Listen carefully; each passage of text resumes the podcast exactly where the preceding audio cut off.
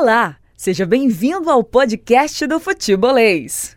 Fala minha gente, muito boa tarde. Exatamente às 17 horas e 1 minuto a gente começa o futebolês nessa sexta-feira de muitas informações. Você que está voltando para casa, você que ainda está aí no seu trabalho, vem com a gente porque tem muita notícia sobre o Fortaleza da Copa do Brasil. Tem jogador deixando o Ceará também, tem jogador sendo absolvido.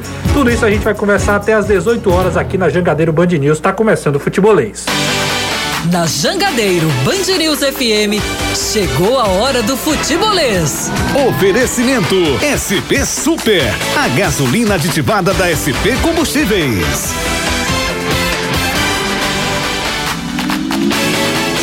Dezessete dois, a gente começa o futebolês hoje.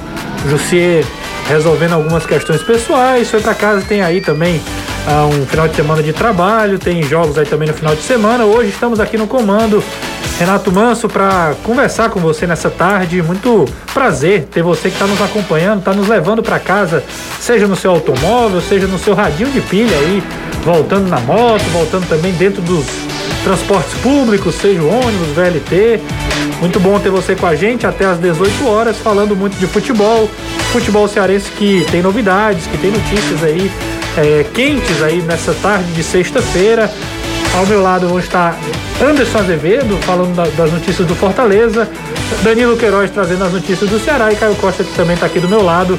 Ele que vai trabalhar o final de semana inteiro, né? Daqui a pouco estarei de folga esse final de semana, né, Caio? Mas daqui a pouco vem o retorno, né? é verdade. Enfim, vamos falar de futebol. Daqui a pouco tem Anderson Azevedo. Quando o Anderson estiver aí, Célio, já me dá o toque para a gente poder conversar com o Anderson, trazendo as primeiras notícias do Fortaleza. E hoje o assunto principal é Copa do Brasil. Saiu o sorteio. Fortaleza já sabe o seu adversário nas quartas de final da competição nacional. Anderson Azevedo, quem é o adversário do tricolor cearense? Boa tarde, Renato. Boa tarde, Caio. Boa tarde ao Danilo, amigo ligado aqui no Futebolês. O adversário é o São Paulo, tricolor do Morumbi.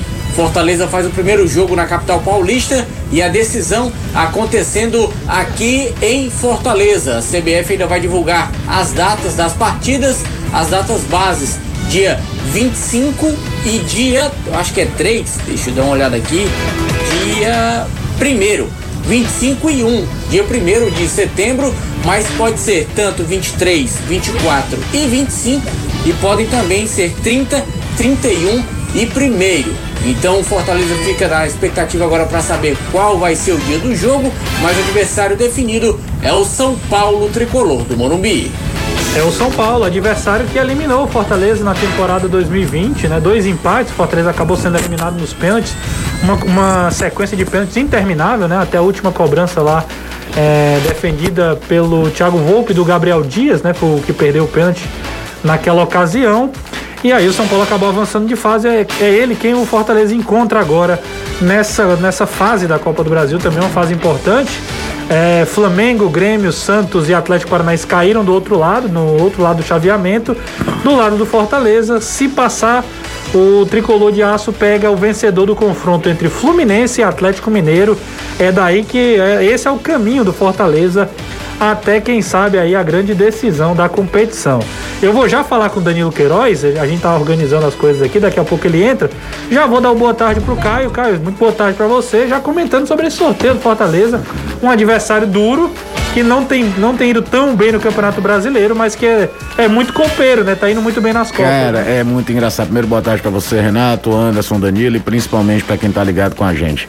É, ontem mesmo, em, em outras semanas, a gente falava sobre a situação do São Paulo, do Grêmio e do Inter no campeonato, e eu comentava uma coisa, que eu achava que a situação do São Paulo de estar tá mais embaixo era diferente da dos outros dois, porque o São Paulo canalizou tudo para ganhar o Campeonato Paulista porque não ganhava nada desde a Sul-Americana de 2012, não ganhava o próprio Paulistão desde 2005, você imagina? Sim. O, tempo que o São Paulo, o São Paulo, pra você ter uma ideia, perdeu do Santos a primazia do seu terceiro maior campeão paulista. O Santos ultrapassou durante esse período, Palmeiras e Corinthians os dois maiores vencedores. E, e, aí veio o rescaldo tanto daquela coisa da concentração desmedida para ganhar um título, que tem um relaxamento meio que natural, quanto de desfalques. O São Paulo vem sofrendo com muitos desfalques é, principalmente lesões musculares, que, o que não era habitual.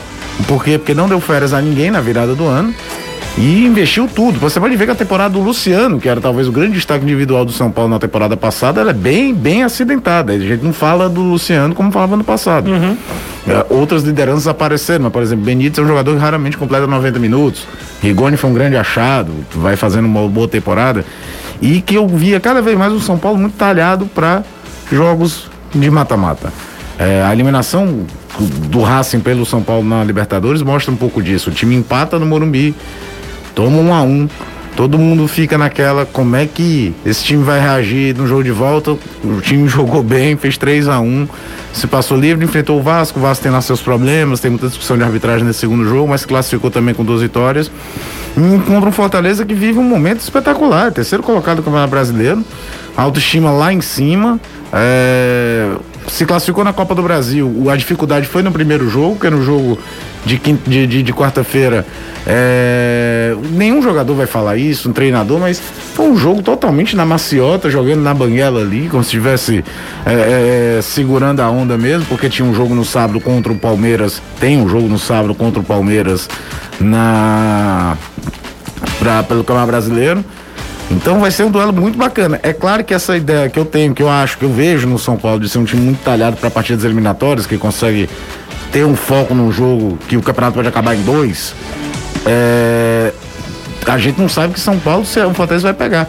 Porque se pegar um São Paulo eliminado pelo Palmeiras, o, é, um, é, uma coisa. É, se verdade. pegar o São Paulo, que se classificou em cima do Palmeiras, fazendo valer um tabu de mata-mata em Libertadores e pra cima do, do rival, pra vocês terem uma ideia, Palmeiras e São Paulo se enfrentaram três vezes em confrontos eliminatórios em Libertadores, 94, 2005, 2006. O São Paulo levou a melhor nas três. E em Copa do Brasil teve em 2000, São Paulo levou a melhor. E nas últimas duas, semifinal do Paulistão do ano, final do Paulistão desse ano, deu São Paulo de novo. Até porque o Palmeiras vem completo. O Palmeiras, né, já então, fora da Copa do Brasil. Não, o Palmeiras tem duas frentes, né? Tem, liberta, Libertadores, tem Libertadores e, e, e, Brasileiro. Mas se o São Paulo elimina o Palmeiras, é um grau de, de motivação. Se o São Paulo não elimina, pode vir aquela coisa da rebordosa, Sim. do time que perde um campeonato que ele tem três títulos e mal no brasileiro. Então não dá muito pra gente avaliar que São Paulo vai ser esse, apesar das características de ser um time muito forte em competições eliminatórias. Essa equipe, embora se a gente for falar histórico, o São Paulo tem um histórico de eliminações em Copa do Brasil gigantesco. É o único dos grandes títulos do futebol brasileiro que o São Paulo não tem. E mais ainda, o São Paulo só chegou uma vez à final da, da Copa do Brasil, em 2000, e perdeu no final para lá de traumatizante.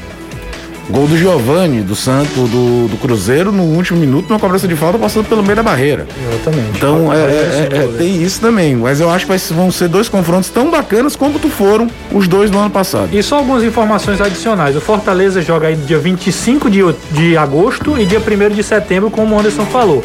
Os adversários aí, cara, do meio de tabela, que nesse meio de campo que o Fortaleza enfrenta no brasileiro, Fortaleza enfrenta dia 21, no sábado anterior, o Juventude, fora de casa. E enfrenta o Cuiabá no outro final de semana. Tem o primeiro jogo, dia 25, dia 28, Fortaleza enfrenta o Cuiabá. Aí o Fortaleza volta para enfrentar em Fortaleza o, o São Paulo de novo pela Copa do Brasil e sai para jogar em Salvador contra o Bahia. Juventude, Cuiabá e Bahia, uma sequência boa aí para você administrar Principalmente também, né? Juventude e Cuiabá, né? Os dois primeiros. Em né? teoria, agora é tudo a gente tem que ver qual vai ser a posição de tabela que o Fortaleza claro. chega nesses jogos. Mas em teoria são dois times é que o Fortaleza poderia Talvez fazer, rodar elenco de alguma vou forma. Vou fazer uma provocação aqui. A gente até. Daqui a pouco o Danilo vai participar. A gente tá falando muito do Fortaleza, até porque a notícia do dia aí, essa, esse sorteio da Copa do Brasil. É uma provocação aqui, cara. Vamos, vamos fazer um exercício. Se o Fortaleza, no final da temporada, terminar, por exemplo, em sétimo e oitavo colocado, Pode ter gente aí que ainda reclama dizendo que o time fraquejou, que o time foi mal. Mas ainda assim. É uma baita campanha. Uma baita campanha. Mas ficar entre os 10 por é exemplo, como se você disser que um time eliminado da Copa do Brasil fez uma campanha ruim da é, Copa do Brasil. Exatamente. Chegando principalmente nas quartas de final. Copa do Brasil, é Brasil no caso do Fortaleza, saiu desde a primeira fase. Isso. Nunca Isso. chegou na, na sua história à semifinal. Isso. É, é até um, um, ponto a se frisar. É, vai se falar muito quando chegar mais perto do confronto da cota, que é fantástica. 7 milhões e 300. Mas para mim o mais impactante era o Fortaleza chegar pela primeira vez entre os quatro primeiros da Copa do Brasil. Não tenha dúvida. E aí qual é o meu ponto de provocação para você comentar aí? Vamos supor que o Fortaleza chegue nesse momento de campeonato ali, nessas, nessa colocação que ele está, quarto, quinto, terceiro, por aí. E o Fortaleza tem que fazer uma escolha qual competição escolher, Copa do Brasil ou priorizar ficar entre os primeiros Mas do você tá Campeonato falando Brasileiro? já em relação ao jogo do São Paulo? Jogo do São cedo. Paulo, assim. Eu sei que é cedo, mas É, é, mas é assim, uma eu, provocação eu, eu Fortaleza acho seguinte, o elenco eu para administrar até lá. Se tratando dos dois adversários que o Fortaleza tem entre esses jogos, Uhum. pode ser, não vou ficar surpreso se alguns atletas mais utilizados, até porque, gente, e olha que o Voivoda roda menos do que rodava o Rogério Sim. Ceni, que é um paralelo Bem que ele menos, pode é. O Fortaleza foi jogar contra o Atlético Paranaense em Curitiba e o Voivoda deixou o Ederson no banco no primeiro tempo. Ele não teve problema de tirar talvez o melhor jogador do time no campeonato, do, do time titular, para preservar o cara que ele utiliza quase o tempo todo, desde aquele jogo do dilúvio lá contra o, o Crato. Só um detalhe, ô, ô Anderson, pode, a qualquer momento também você pode falar, tá? Seu microfone tá aberto, só para deixar o canal livre. Ok, beleza. Não, acho que vale a provocação pro Anderson também. É, Anderson, pode, pode, pode te- tecer aí sua, sua, sua opinião em relação a essa provocação, porque você acompanha também o dia a dia. Tá, pelo que o Voivoda falou, ele já deixou claro isso, que o pensamento dele é jogo a jogo. Se na hora da partida, eu digo em relação ao Campeonato Brasileiro, se ele vê que o time dele tem condições, com certeza ele vai com o que tem de melhor. Se não, aí claro, tudo vai depender também do que vai acontecer no primeiro jogo em São Paulo. E aí pode sim, perfeitamente, o Voivoda pode girar esse elenco, colocar uma equipe considerada alternativa no Campeonato Brasileiro, são estratégias. E ele já deixou isso claro. Uma coisa é um campeonato como o brasileiro e outra coisa é uma Copa. São 180 minutos. É um campeonato de estratégia e que inclusive o Fortaleza pode mudar totalmente a sua maneira de jogar. Isso ele já deixou bem claro. Tá Torneio certo. eliminatório é diferente de um campeonato. E Eu sempre porque- falei isso aqui, é, é diferente, o risco é outro, você não tem mais tantas rodadas para se recuperar. E ainda fica uma curiosidade, né? Talvez a grande vitória da carreira do Voivoda seja num jogo eliminatório contra o São Paulo, né? Era Sim. técnico do Tadieres de Córdoba que é. eliminou o São Paulo da, da pré-Libertadores. E o técnico do São Paulo, para quem não lembra, era o André Jardim, hoje técnico da seleção olímpica que pode conseguir o ouro na madrugada agora. É, é, é, ele tem boas lembranças do Morumbi. É bem verdade que o time do São Paulo desse ano é mais competitivo do que aquele, mas é, era o Morumbi lotado. A gente sabe da história do São Paulo em Copa Libertadores. O Tadieres venceu por 2 a 0 em Córdoba no jogo de ida, depois fez 0 a 0 no jogo do Morumbi. É, tem a diferença agora que o primeiro jogo será lá. E aí fica uma lição pro Fortaleza pegando o que o São Paulo fez na Libertadores. É, o São Paulo, quando empatou com o Racing no primeiro jogo, muita gente já virou. Rapaz, o São Paulo enfrentou três vezes o Racing no ano, não ganhou nenhuma, empata em casa, vai ser complicadíssimo vencer na Argentina. Foi 3 a 1 na Argentina pro São Paulo com um partidaço do Miranda. O- o- agora, o São Paulo tem alguns jogadores, e aí que é- pode ser também um ponto de partida pro Fortaleza, depende também do que acontecer no, Fortaleza, no São Paulo e Palmeiras, é que o São Paulo não tem condição no brasileiro de ficar escolhendo o jogo que vai pontuar. Ele perdeu muito ponto. E alguns jogadores do São Paulo, ele precisa preservar porque ele entende que é melhor. Sim. O Miranda não vai jogar todos os jogos. O Benítez não joga todos os jogos. Então, é, e são jogadores chave nessa equipe. É, então a gente. Eu acho que vai ser um confronto muito bacana, acho muito aberto, acho que o Fortaleza tem totais condições de eliminar o São Paulo. Mas a gente vai ter uma dimensão maior de que com que estado chega esse São Paulo, dependendo do que acontecer nos dois jogos da Libertadores contra o Palmeiras. É isso aí. Daqui a pouco a gente ainda vai falar muito sobre isso. Tem a cota que para mim é decisivo na hora de fazer uma decisão. Não tem como a gente fechar os olhos para isso. Concordo plenamente com o Caio quando ele disse que o, o, o saldo mais positivo é a questão esportiva, mas obviamente Fortaleza, com todas as dificuldades de orçamento no meio de uma pandemia, com todas as dificuldades de não ter o torcedor, a questão financeira é um fator determinante no Pra meio de todos, campeonato Renato. brasileiro. Por exemplo, a gente tá falando do próprio São Paulo. O São Paulo estava sem patrocinador master há quanto Exato. tempo? Assinou Então, é, agora. não tem como fechar os olhos para 7 milhões e meio, que é o- a sete, quase 7 milhões e meio, que é o prêmio da classificação para a semifinal da Copa do Brasil. Mas eu vou falar também com o Danilão. Tem muita gente, ah, só tá falando do Fortaleza, mas vamos falar do Ceará agora. O Alvinegro de Porangabuçu, o Danilo estava voltando aí do, do lá de Carlos de Alencar Pinto, teve entrevista hoje com o Jorge Macedo, diretor de futebol do Ceará. Tem jogador deixando o Alvinegro também. Tem a situação do Jael que foi resolvida hoje com STJD. Ou seja, o Alvinegro tem muitas notícias para falar também do Vozão aí. Fala Danilão, muito boa tarde, seja bem-vindo ao Futebolês. Legal, Renato. Ótima tarde. Você, Caio, Anderson, galera toda ligada no futebolês. Em relação ao Jael, é, tranquilo, aconteceu a mesma coisa com ele, com os outros atletas que foram punidos pelo STJD por aquela briga depois da final da Copa do Nordeste. Então, ele também teve a sua pena convertida em medida de interesse social. R$ 37.500 para o Ceará pagar em cesta cestas básicas para cinco entidades e o Jael fica livre da pena. Mas não pode jogar contra o Atlético Goianiense, porque lá na 11 primeira rodada, contra o Cuiabá, antes do julgamento do recurso, ele completou a série de três cartões amarelos. Como o julgamento do recurso e a pena do STJD se sobrepõe à suspensão do terceiro cartão amarelo, ele cumpre o terceiro cartão amarelo contra o Atlético Goianiense domingo, a partir do domingo que vem contra o Corinthians, Jael já à disposição do técnico Guto Ferreira uma opção a mais de centroavante que o Guto vai ter. Em relação ao jogador que deixa o Ceará é o zagueiro Jordan. O jovem atleta tinha contrato com o clube até o final de 2021 e o Ceará confirmou que de forma amigável houve o rompimento do vínculo com o atleta. O Jordan chegou a jogar 12 partidas pelo Ceará, duas nesse Campeonato Brasileiro, as do Campeonato Brasileiro entrando já no final das partidas, 894 minutos no ano e ele é verdade que não foi bem, não jogou partidas convincentes. Há pouco o Ceará uh, até ampliou o contrato com um jovem Vitão, quer dizer, investe muito mais em zagueiros que vêm da das suas categorias de base do que no Jordan. Realmente não deu certo. O atleta está, eh, ali ano passado, jogou pelo Botafogo de Ribeirão Preto, a Série B do Campeonato Brasileiro, mas é jogador vinculado ao Cianorte do Paraná. Portanto, o jogador vai voltar para o Cianorte, que é detentor dos seus direitos federativos e econômicos. Jordan não é mais jogador do Ceará. O interessante, Danilo, é que o Jordan também está nessa faixa de idade de jogadores que o Ceará tem investido, né? Como o Hélio Borges, como o próprio Enzo, que veio do Ferroviário.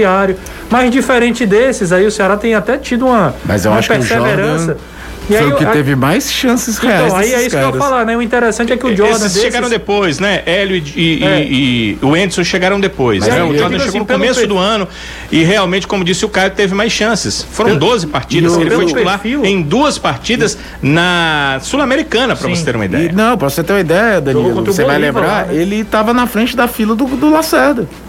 Sim. Ele chegou sim, a jogar na quando frente do havia uma Klaus. opção, era ele quem entrava. Ele jogou Klaus e, e- e Jordan lá na altitude contra É, o Bolívar. Foi talvez a melhor partida dele foi naquele É, dia lá. é, Mas assim, e é porque a, primeira, a estreia do Jordan pelo Ceará foi um negócio desastroso, É lembra? verdade. Ceará e Ferroviário, Sim, primeira rodada 2 a 1, estadual. Ave Maria, mas o Guto gostava muito dele, eu lembro que o Guto falava muito, era do passe dele. É. Da saída dele pelo lado, aquele passe do zagueiro que corta a primeira linha de marcação, de ter de qualidade para isso. Mas a verdade é que não emplacou e eu acho que a gota d'água foi o jogo contra o Jorge Wilstermann lá. O lance do gol do Jorge Wilstermann, você vê o desespero do Richard depois do gol, falando pra ele, meu filho, resolve o que, é que você quer fazer, vai fazer uma bafa, não vai. E o jogo todo foi por cima dele. Todo, do jogo inteiro foi por cima do Jordan. né, ele chegou a fazer uma, uma partida muito boa contra o Bolívar lá, lembro que muito bem, jogo aéreo, por exemplo, um dos fundamentos mais fortes, depois acabou, é, não, ele teve mais oportunidades que os outros, mas acabou não tendo mais oportunidades, assim, até pela questão E ele ainda foi expulso ontem, né, Danilo, no, no Aspirantes? Ainda teve essa, né? Para terminar ah, a participação dele na equipe do Ceará, uma expulsão. E aí, Danilão, falando ainda sobre essa questão de zagueiro, o Lacerda está suspenso. O, o- o Luiz Otávio volta a ser titular contra a equipe do Atlético Goianiense ao lado do Messias. E o Klaus está machucado, né? Tá com problema no ombro. E aí o Ceará vai, vai com quem no banco? O Alan, tem o Vitão também, são os dois zagueiros aí da Tem, base. tem né? sido o Alan, né, que tem ido Sim. no, no banco do Ceará nos últimos jogos. Então acredito que seja o Alan. O Vitão é um jovem, né? Pode até ser utilizado, mas acho que em relação a isso o Alan está na frente dele. Agora, outra pergunta, Danilão. Isso é um indicativo também, né? Aí você pode falar também a- a da entrevista do próprio Jorge Macedo. Você esteve lá no Carlos de Alencar Pinto. É um indicativo de que vem mais zagueiros, vem mais jogadores aí para substituir o Jordan, para dar, um, dar uma, um aumento na quantidade de zagueiros do, do elenco? Pelo que Jorge Macedo disse, não. Mas eu fico aguardando, né? Se o Ceará dispensou um zagueiro e, como você disse, tem a questão do Klaus, que ele sequer está é, jogando sem condição de jogar, porque passou inclusive por cirurgia, é, fica essa interrogação se ele, é, se o seu clube vai contratar mais um zagueiro. Eu acho que seria necessário pois com a volta do Luiz Otávio fica a condição do Luiz, vamos dizer, pela condição técnica que o Luiz tem, que ele volta a ser titular, teria o zagueiro reserva, que seria o uh, exatamente o Lacerda, e uh, o Alan, que tem composto ali, tem feito a composição do banco de reservas. Eu acredito que se ela precisaria de mais um zagueiro. Porém, pela, pela conversa hoje com o, o, executivo de futebol do Ceará, com o Jorge Macedo, ele deixou claro que se houver contratações agora, elas serão muito pontuais, né? Serão contratações quando há uma oportunidade no mercado. Oh, Caio, isso, isso é um pouco intrigante para mim, né? O Ceará, por exemplo, ano passado, na hora que foi reforçar a lateral direita, trouxe o Gabriel Dias que querendo ou não é um volante que foi colocado no Fortaleza para ser lateral. É, mas o Ceará contratou ficando... o lateral. E aí, não, não contratou, contratou o lateral direito. Eu tô só dizendo assim que não era um lateral de origem, mas o Ceará trouxe. Não trouxe uma reserva, acabou ficando com o Buiu, que era o que já estava. É porque o Eduardo ia ficar e acabou indo é, com a América Mineiro. E aí né? o Ceará acabou não, não trazendo alguém para substituir essa saída do Eduardo e ficou com esses dois. E aí, fatalmente, enfrentou alguns problemas. E agora, Acontece algo parecido na defesa. Tem dois jogadores, o Luiz Otávio está voltando, o Lacerda está suspenso, são três jogadores que dão conta, o Lacerda já provou isso, mas numa, numa possível ausência, numa possível lesão, suspensão, o Ceará teve agora Gabriel Dias com 10 jogos, Mendonça com 10 jogos, Jael com 10 jogos. De repente acontece algo com o Messias, com o Luiz Otávio. Eu acho que é o seguinte, ficar, sabe, Renato? Pode ficar o, refém. O Ceará, Aí eu ouvir sua opinião eu acho que o Ceará primeiro, acho que a primeira coisa que o Ceará está pensando é que ele só tem agora um campeonato para disputar no ano todo. Certo. Então ele tem menos jogos pela frente, mais semanas abertas até pelo menos se definirem Copa do Brasil e Libertadores. Então ele vai ter sempre mais tempo de recuperação do que o habitual, pelo menos por mais. Vamos ter duas semanas de quartas de final, duas semanas de semifinal em se tratando de Copa do Brasil. Porque a final é no jogo só no final de semana. Sim. E você tem mais duas, duas semanas de Libertadores, duas, mais quatro semanas de Libertadores também até a final. Então são oito semanas livres que o Ceará vai ter em algum momento. Dois meses, né? Então deve estar se imaginando que o trabalho físico vai ser muito bom, eu não vou ter problema de lesões. Acho que pode passar por aí. Sim. Né? E, e, e uma coisa que o Danilo falava muito ano passado, que o Guto usava como medida para o rendimento do Ceará. Por que, que o rendimento do Ceará, num determinado momento, ele era razoável para Claudicante na Série A, mas bem na Copa do Brasil, que era a história de não ter semana livre. E certo, errado, sim ou não, coincidência ou não, coincidência não foi. O time engrena na, na Série A depois que é eliminado na Copa do Brasil, né? Passou a ter mais semanas livres, o time cresceu. É... Eu adoro a ideia de potencializar jovem. Até porque às vezes você pega um jogador que não tinha tanto valor de mercado, ele cria uma situação. Vou te dar um exemplo do Buiu. Buiu um menino que saiu da base do Ceará, foi jogar no interior de São Paulo, não emplacou por lá, não chamou a atenção de nenhum grande por lá, não conseguiu jogar, jogou Copa Paulista, tá, mas não, se ele tivesse jogado assim um baita futebol, ele tinha de parar pelo menos no Guarani, na Ponte Preta, tal, ele não foi. Ele volta para cá. Ceará aposta, ele faz um bom campeonato de aspirantes. No mundo ideal, você tem dinheiro em vista, eu iria atrás de outro lateral direito. Mas aí eu vou pensar com a cabeça do dirigente. O Buiu não está comprometendo. Os caras apostam no Natan. Tem o Gabriel Dias, que aí é uma função do treinador. É, você também tem que tentar recuperar jogadores dentro do elenco. Eu lembro muito do Lisca em 2018, que a torcida do Ceará não queria ver o Juninho pintado de ouro. É Mas naquela reta final, quando o Ricardinho já não era mais nenhum menino, principalmente nos jogos fora de casa, né, Danilo? O Juninho Sim, ia lá e jogava e jogava bem. Ele recuperou para aquele, pelo menos para aquela reta final de brasileiro, ele recuperou um jogador que era dado como sem solução. Calisson. Calisson era um jogador que o pessoal olhava, meu Deus, o que, que esse cara vai fazer aí? O Lisca conseguiu transformar ele, ele, num cara útil para aquela reta final. Eu imagino que o Guto internamente vai, não, cara, vamos tentar recuperar o Gabriel. Não traz outro lateral agora não. São menos jogos até o final do ano. E o que você está dizendo tem muito a ver, viu, Caio? Porque hoje o Gabriel estava treinando. É. O Gabriel Dias estava treinando no, no clube, eu só vejo o aquecimento, mas ele estava participando com o grupo total. Porque é o seguinte, você não trabalha com orçamento ilimitado. Aí tu vai dispensar o Gabriel ou vai pagar um salário que não deve ser barato, porque para ele topar vindo é, é, é, num rival pro outro, é, ele eu, deve ganhar um salário bom. Eu nem acho que o é, padrão. Ganha, é. Ganha, e, ganha. E, e, o seguinte, formação que outro lateral direito tu tem no mercado? Que tu sabe que tu vai conseguir trazer por um preço ok e ele vai assumir a camisa 2 e virar dono da Sim, posição. E é muito raro hoje. Muito é raro. aquela brincadeira que eu faço sempre aqui. Se, se um dia eu tiver um filho, rapaz, com, com três anos eu já tô treinando o menino para ser lateral direito, cara. Não tem. Não tem, é verdade. Não tem. O mercado é escasso. trazendo uma visão ampla, bem ampla. Se tiver em forma, aos 40 anos, o Daniel Alves vai ser titular da seleção brasileira na Copa do Mundo. É capaz. Por quê? Porque não apareceu nem no nível altíssimo alguém que você diga de ter o Danilo. Lateral direito da seleção brasileira foi o Fagner na última Copa, gente. O Fagner é um jogadoraço pro que a gente tem no Brasil. Mas Pra quem joga com a linha de quatro embaixo, tudo, é um jogadoraço. Mas pra jogar o nível AA, não é.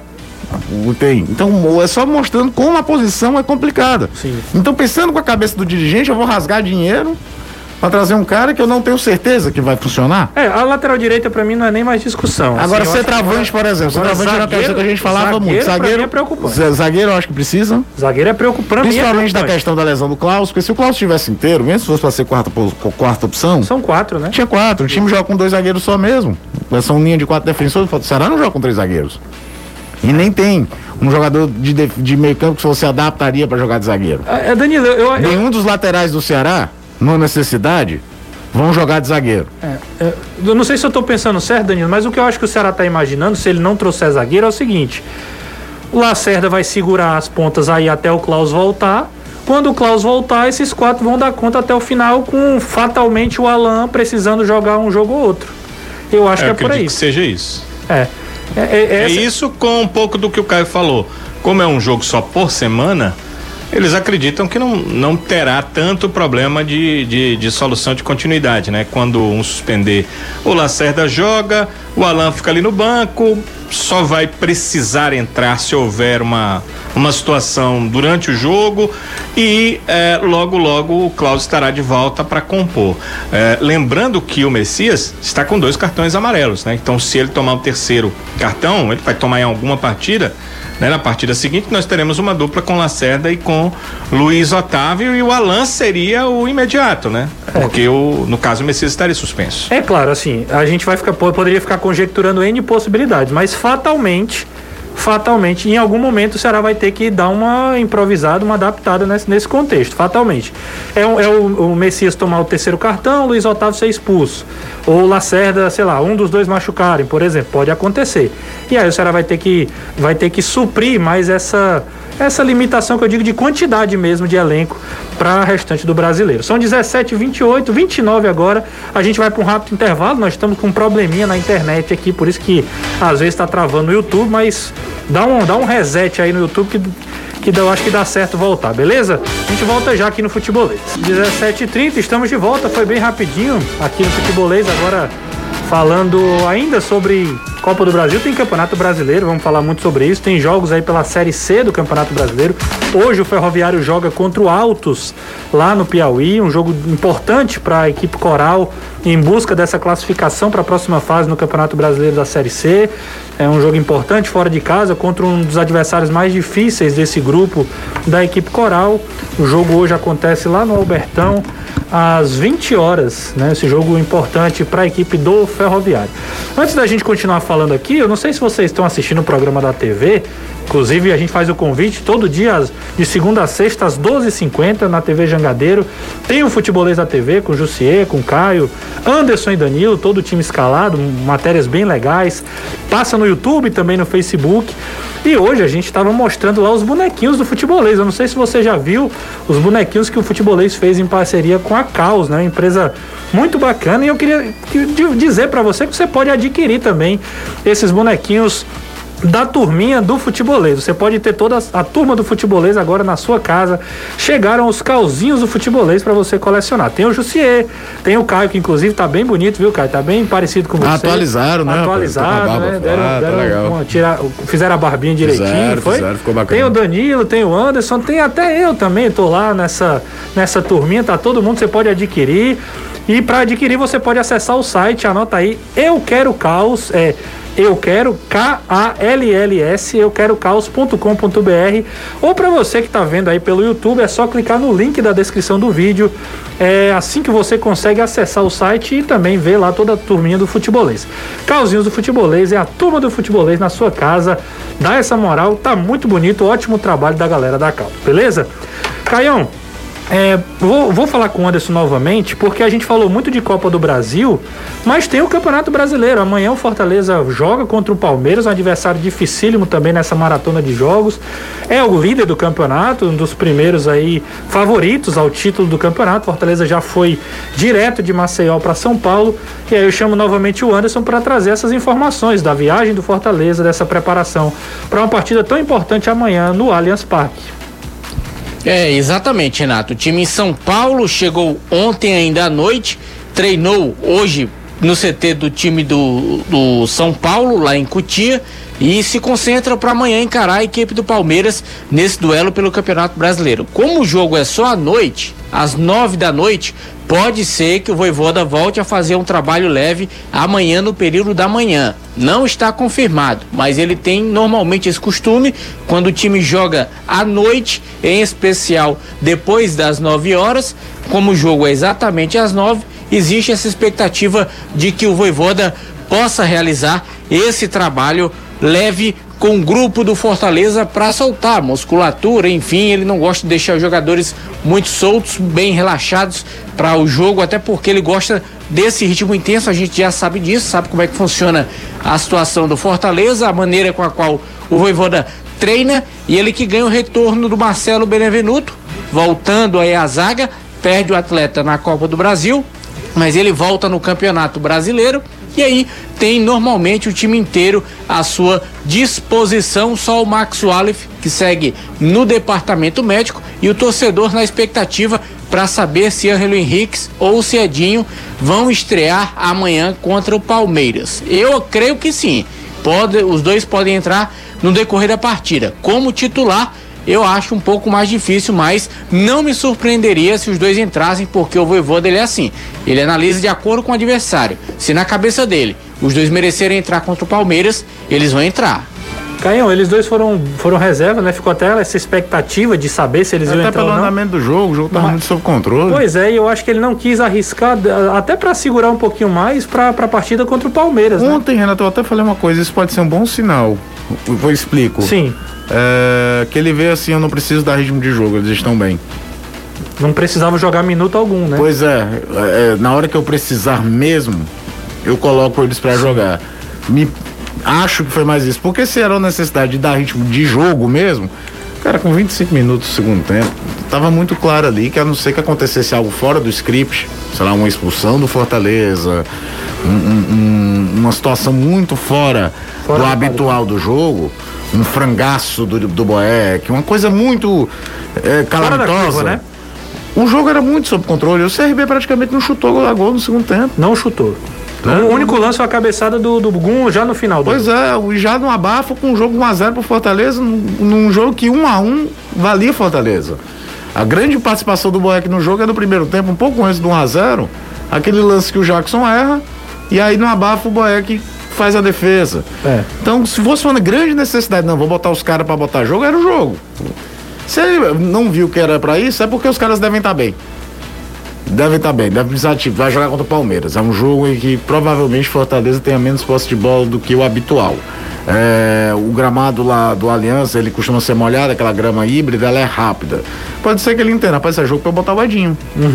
O Edinho me dá mais dinamismo pra jogar aqui do que, jogo, do, do que dá o Robson, por exemplo. Não citando aqui uma situação aleatória, Claro. até porque há tempos que eu falo aqui que a minha grande curiosidade, principalmente em relação ao Edinho, em que Onde é que ele vai entrar? né? vai entrar. Aonde ele vai entrar? Você vai jogar mais centralizado? Porque às vezes alguém fala, mas o Edinho joga centralizado, ele até jogou em alguns momentos da carreira dele.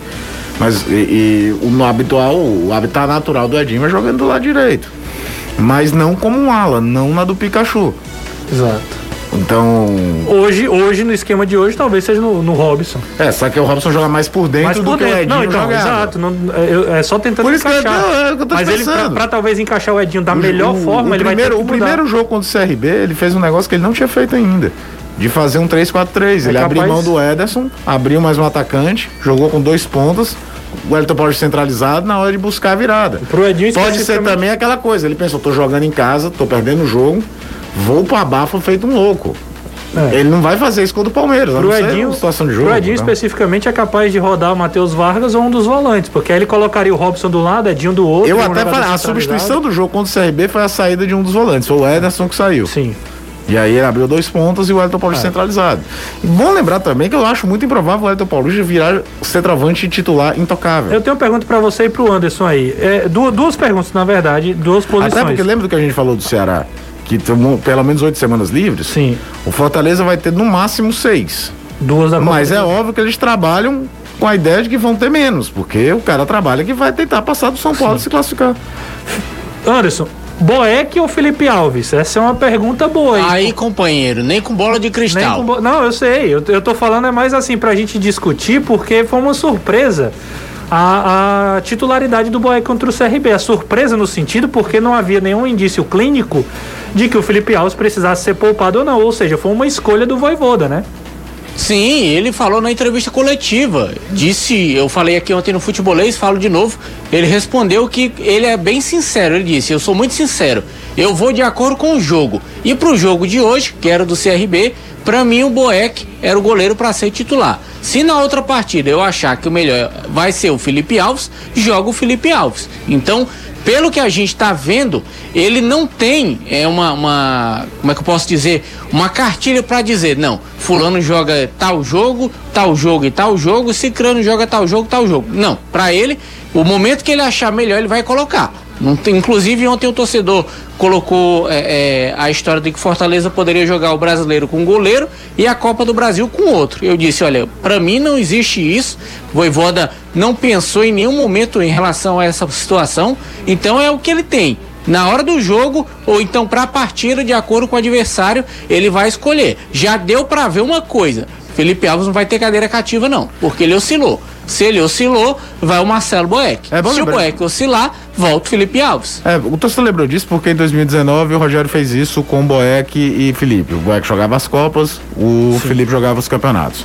É, não é, pra quem não acompanha o futebol internacional, uma grande revolução do mundo. Lembra do Barcelona, no dia, no dia seguinte da saída do Messi, né? Do MSN, Sim. campeão da Champions League 2005, 2015. Ter Stegen. O Ter Stegen jogava as Copas. Jogou a Champions League e a Copa do Rei. Quem jogava o Campeonato Espanhol era o Cláudio Bravo, o chileno. Então, é, o, o Tafarel, quando tá veterano, volta pro Parma. Ele jogou a, jogava a Copa da UEFA e a Copa da Itália. O titular é o Sebastião Freire. O último título do Parma grande. Porque o cara também, quando é iluminado, é brincadeira. Tafarel, né? É o Tafarel como titular da Copa Itália de 2002. Não é nenhuma super revolução. Na Inglaterra, então, que se faz mesmo. Porque são duas Copas Mas, nacionais. mas não parece ser o E que o Voivoda vai jogar. fazer, né? Eu acho que se isso tivesse surgido no início do ano, e o Boivada nem aqui estava no início do ano, Sim. faria mais sentido.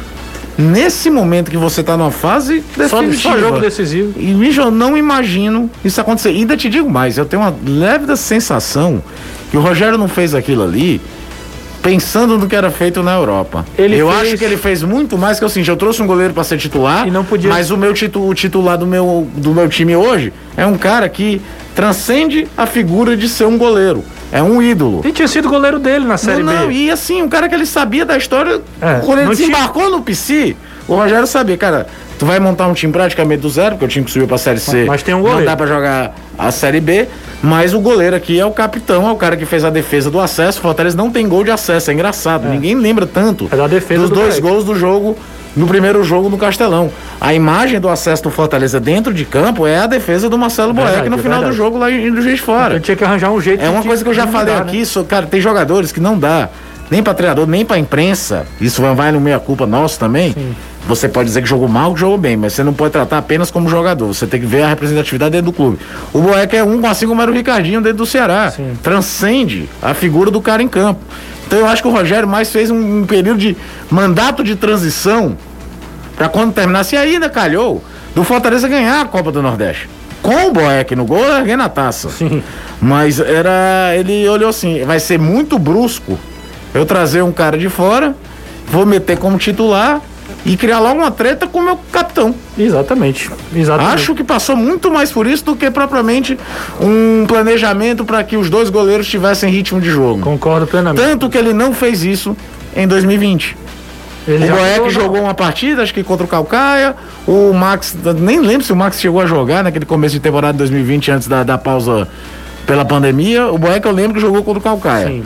É, é, ele não manteve para 2020 o revezamento de goleiros. Então não era uma coisa quero dar ritmo aos meus dois goleiros. Era muito mais, vou fazer uma transição aqui para ruptura não ser, ó, tão brusca como seria em condições normais. Sem dúvida. Daqui a pouco a gente volta a falar. Tem mais uma pergunta aí do Fortaleza também para o Anderson responder. A gente vai falar com o Danilão, porque além dessas notícias aí da saída do Jordan e tudo mais, também tem jogo no final de semana, uma partida difícil contra o Atlético Goianiense. Não se enganem achando que vai ser uma partida fácil, um adversário cascudo, mas o Ceará tem ido muito bem em casa, a terceira melhor campanha nos seus domínios, e o Ceará treinou hoje visando esse confronto contra a equipe alagoana. Ou, aliás, a equipe goiana, né, Sim, Danilão? É Renato, o Ceará está de volta aos treinos, né? Hoje o Guto comandou um treinamento para os seus atletas, está comandando nesse momento e a preparação é toda essa para o jogo contra o Atlético Goianiense. Não há uma informação oficial do time que vai colocar em campo, né? Isso aqui já é um praxe.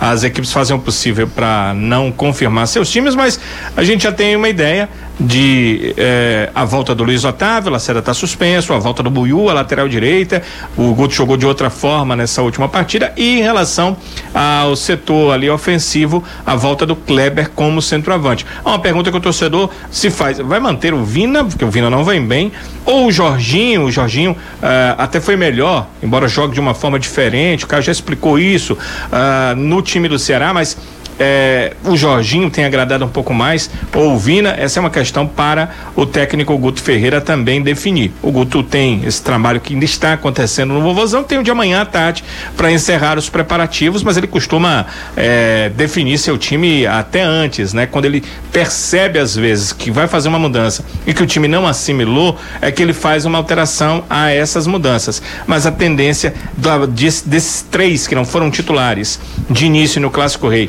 entrarem na equipe, né? O, na verdade, no caso do Buiu entrou durante o jogo, do Kleber entrou também durante o Clássico Rei, mas do Luiz Otávio não. O atleta não joga desde o Clássico Rei pela final do Campeonato Cearense, deve voltar a ser titular e fazer dupla com o Messias para esse jogo contra o Atlético Goianiense. É isso aí.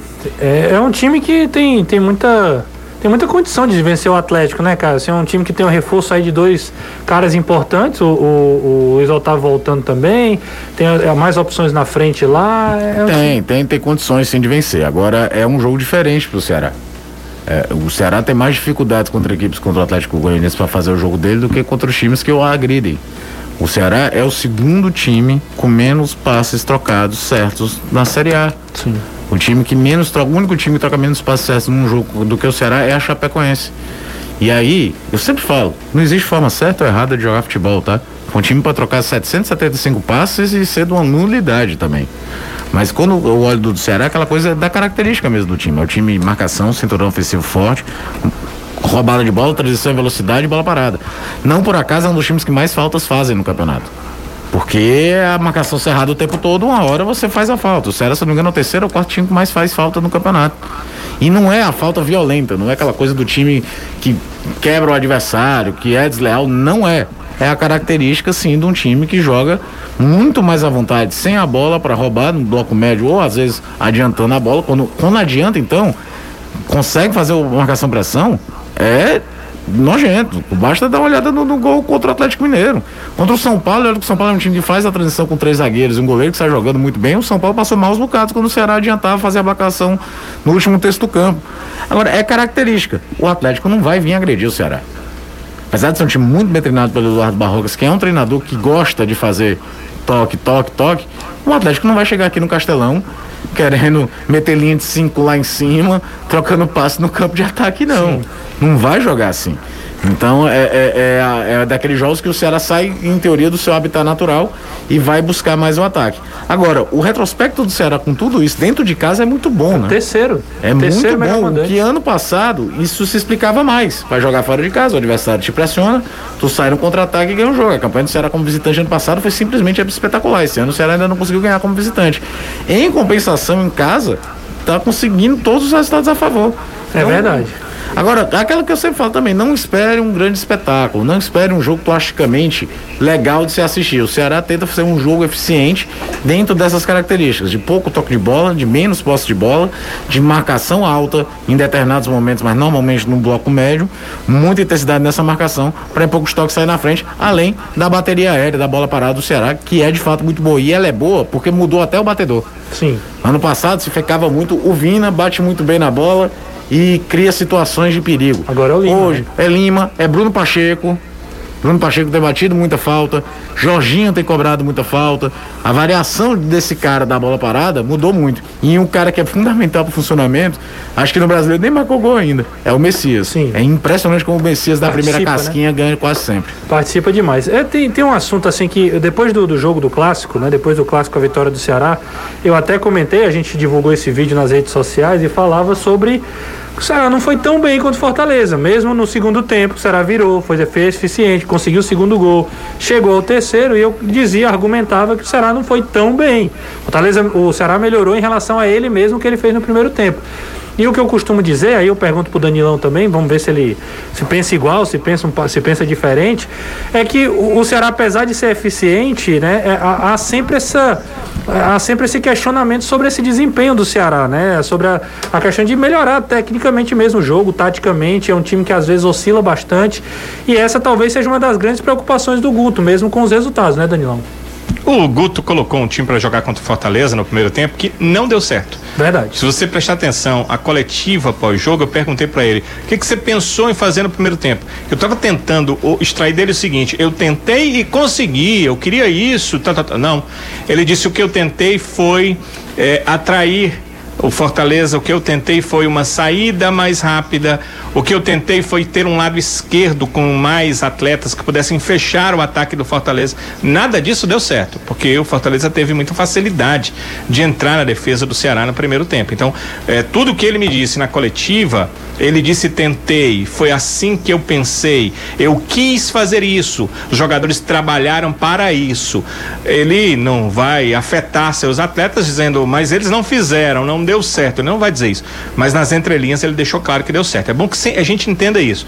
Então, quando você disse que o Ceará melhorou no segundo tempo, porque no primeiro tempo não deu certo. No segundo tempo ele procurou voltar à forma de jogar do Ceará e eh, ele teve muita sorte, né? O Ceará ah, teve a sorte de fazer o gol de empate.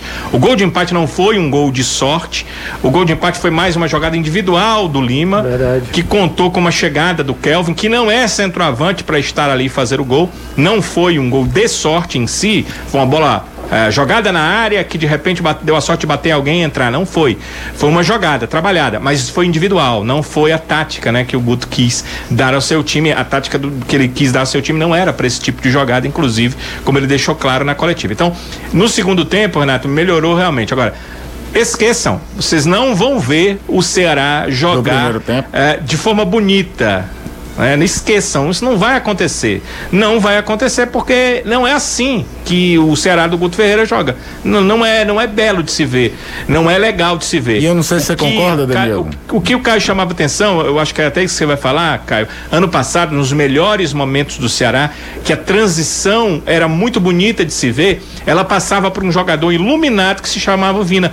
Ele iluminadamente batia na bola, fazendo uma rápida transição quando o Ceará tomava sua bola no meio-campo e depois complementava também de forma magistral na frente, ele passava por um momento iluminado e essas jogadas bonitas ficavam na nossa mente.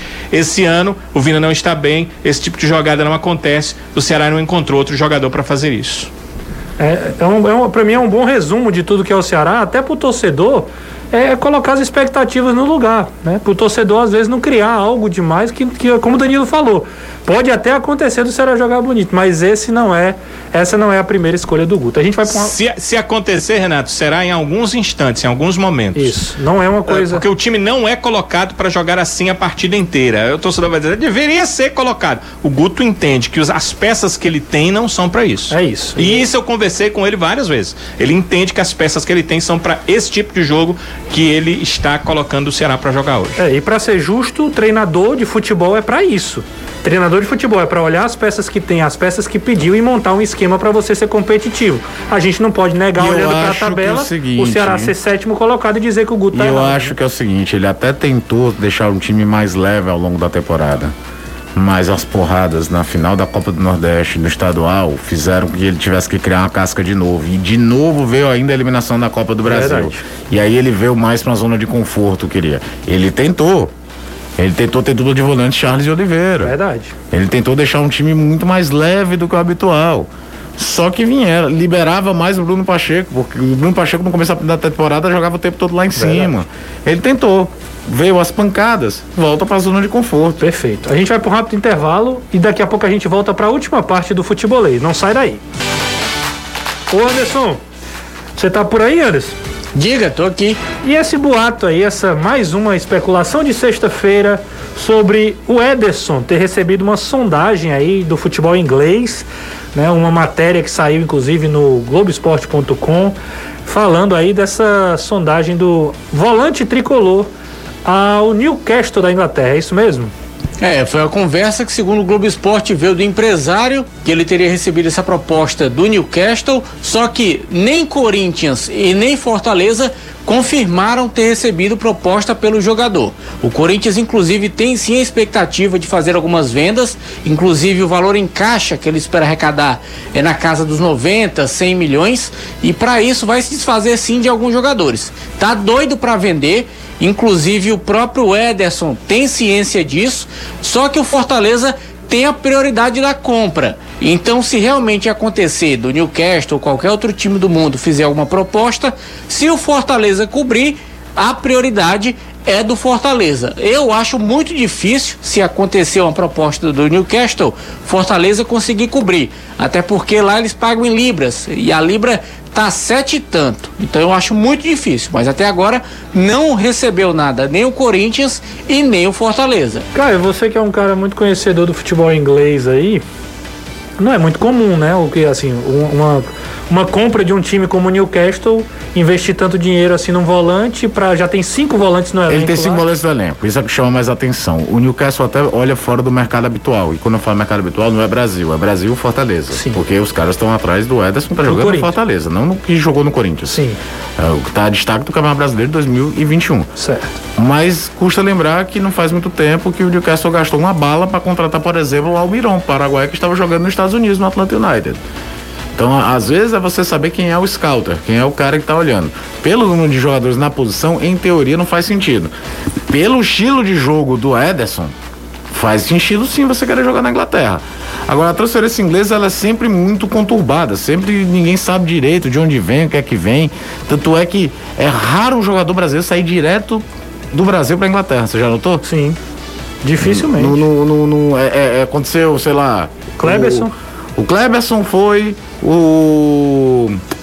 Edu Gaspar, que hoje trabalha no Arsenal, trabalha na sala do saiu do Corinthians pro, pro, pro, pro Arsenal, o Silvinho, que já tá do Corinthians, do Corinthians pro Arsenal, o Lucas Gilberto Leiva, Silva. o Lucas Leiva saiu direto do Grêmio pro Liverpool. Gilberto Silva. É, Não é uma coisa como ir para Portugal, ou ir para Espanha, ou ir para própria França. Não, não, não vai sempre. Até mesmo aquelas mais alternativas foram muito curiosas. O Nenê, por exemplo, jogou na Inglaterra um período. O Wellington Paulista tem, tem é, é, West Ham, né? jogou no West Ham. Mas não é tão comum um time médio da Inglaterra vir buscar um jogador no futebol brasileiro. Mas o mercado hoje é globalizado e a característica de jogo do Ederson é muito interessante. E ainda tem, tem um fator. Eu não duvido nada do Corinthians estar pegando tudo que é VT do Ederson E mandando, né? e mandando pra todo mundo, oferecendo pra tudo que é lugar. É verdade, foi o que o Anderson falou. Tem uma meta para vender e é isso que o Corinthians está tentando fazer. Antes, mais alguma informação do tricolor aí nessa reta final de futebolês? Não, acho que a gente já pincelou tudo. Amanhã? Time preparado para encarar esse time do Palmeiras amanhã, nove da noite. O, pelo menos o discurso dos jogadores é encarar o Palmeiras de igual para igual. Não tem essa porque é líder, porque tá jogando em casa. Fortaleza ganhou do Corinthians, do São Paulo e do Bragantino encarando de igual para igual. Vai encarar o Palmeiras também. E a gente fica aí na expectativa para saber quem realmente vai no gol amanhã. Se Felipe Alves, se Marcelo Boeck, o importante é que tá todo mundo à disposição e o Voivoda tem força máxima para mandar a campo e tentar surpreender esse Palmeiras. É isso aí, jogo amanhã, contra o Palmeiras na, no Allianz Parque, um jogo dificílimo, como a gente já falou. Esse jogo com transmissão da Jangadeiro Band News a partir das 20h30. Jogo começando às 21 horas. Ô Danilão, e o Vozão? O Vozão joga no, no, no domingo contra a equipe do Atlético Goianiense. Reta final de preparação, treino amanhã, como é que é a agenda do, do Ceará? É só o último treino mesmo amanhã e aí encerram-se os preparativos, o pessoal vai para concentração, se tivesse que arriscar aí um time aqui de cabeça mesmo uh, da equipe do Ceará para esse jogo, uh, o Guto mexe na zaga porque vai colocar o Luiz Otávio, mas vai continuar com o Richard, vai ter o Buiu na lateral direita voltando, o Messias será o companheiro do Luiz, o Bruno Pacheco na lateral esquerda, acredito em Fernando Sobral e Marlon permanecendo na equipe. O Guto até explicou que o Marlon foi substituído porque tinha tomado o cartão amarelo, então a opção dele no segundo tempo da partida foi muito por causa do cartão. É, Vina deve ser mantido na equipe. Nós teremos o Lima por um lado, o Mendonça do outro, na frente o Kleber, provavelmente isso. Pode sofrer mudança? Pode. O Eric está aí à disposição para jogar. O Guto já vem trabalhando há mais tempo com o Ayrton, pode utilizá-lo também em uma dessas funções na equipe. Então, basicamente, seriam essas as possíveis mudanças se o Guto quiser. Procurei aqui rapidamente, Renato, em relação aos zagueiros que o Ceará tem hoje à disposição, como a gente sabia, Messias, Luiz Otávio e Lacerda, o Klaus que fez a cirurgia no ombro, o Alain e aí da base jogadores que estão à disposição ali entre sub-23 e o profissional, o Vitão, o Jefferson e o Marcos Vitor e o Ceará apostando que sua base vai ter força para, se houver necessidade, o, o Guto ir buscar lá um suplente, um atleta para alguma partida nesse campeonato brasileiro. Excelente, Danilão. Obrigado aí pelas informações do Alvinegro. A gente se encontra no domingo, né? Também o Fortaleza amanhã às 21, o Ceará às 18h15 no domingo, jogo na Arena Castelão contra o Atlético Goianiense. Anderson, grande abraço, bom final de semana. Tá por aí o Anderson ainda? Danilão, bom final de semana para você, ótimo trabalho no domingo.